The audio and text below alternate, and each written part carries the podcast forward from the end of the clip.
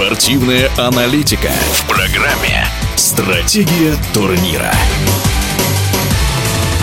Перед очередным этапом гонок Формулы-1 Гран-при Сингапура, который стартует 30 сентября, четырехкратный чемпион мира Себастьян Феттель высказался о серьезной проблеме, которая существует в автоспорте. Гонки превратились в спорт для элиты. Это касается и Формулы-1, и даже картинга, а ведь автоспорт особенно остро нуждается в молодых, талантливых спортсменах. Комментатор гонок Формулы-1 Наталья Фабричного вот что считает по этому поводу.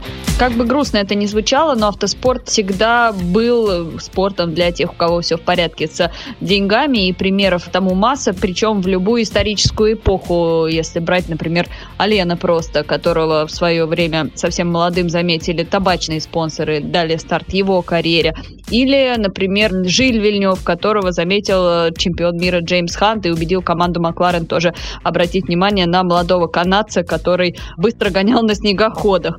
А, таких историй очень много, историй Золушек скорее меньшинство, и здесь должны как-то сложиться обстоятельства так, чтобы спонсоры заметили талант на совсем раннем этапе и поддержали на продвижении в карьерной лестнице, которая сейчас, кстати, более-менее понятно выстроена, и каких-то случайных выстрелов практически не бывает.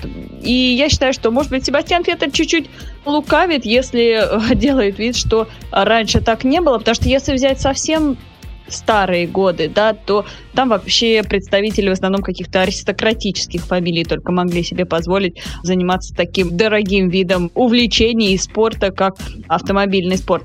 Что касается картинга, то базово может себе, наверное, позволить человек и со средним достатком, если не вкладывать в постоянные тренировки, но если ты хочешь уже выступать на каком-то более-менее высоком уровне, это означает, что нужен будет тренер, нужно будет постоянно покупать резину, да, то есть расходники, нужно будет э, ремонтировать спортснаряд, если хотите, то есть заботиться о своем карте, ну и желательно вообще купить свой карт. Поэтому в любом случае автоспорт это дорого, и чем выше ты двигаешься, тем дороже будет стоить сезон, если это уже какое-то серьезное международное соревнование. Поэтому я не вижу, к сожалению, каких-то путей, как бы этот вид спорта, как я, несмотря на то, что я его очень люблю, но он действительно не самый доступный. И здесь молодым талантам можно только посоветовать изначально искать, искать пути, выходить на спонсоров и делать так, чтобы молодежные гоночные программы больших спортивных команд и их замечали на ранних стадиях. Спасибо Наталье Фабричновой, комментатору гонок Формулы-1, за участие в этой программе. Стратегия турнира.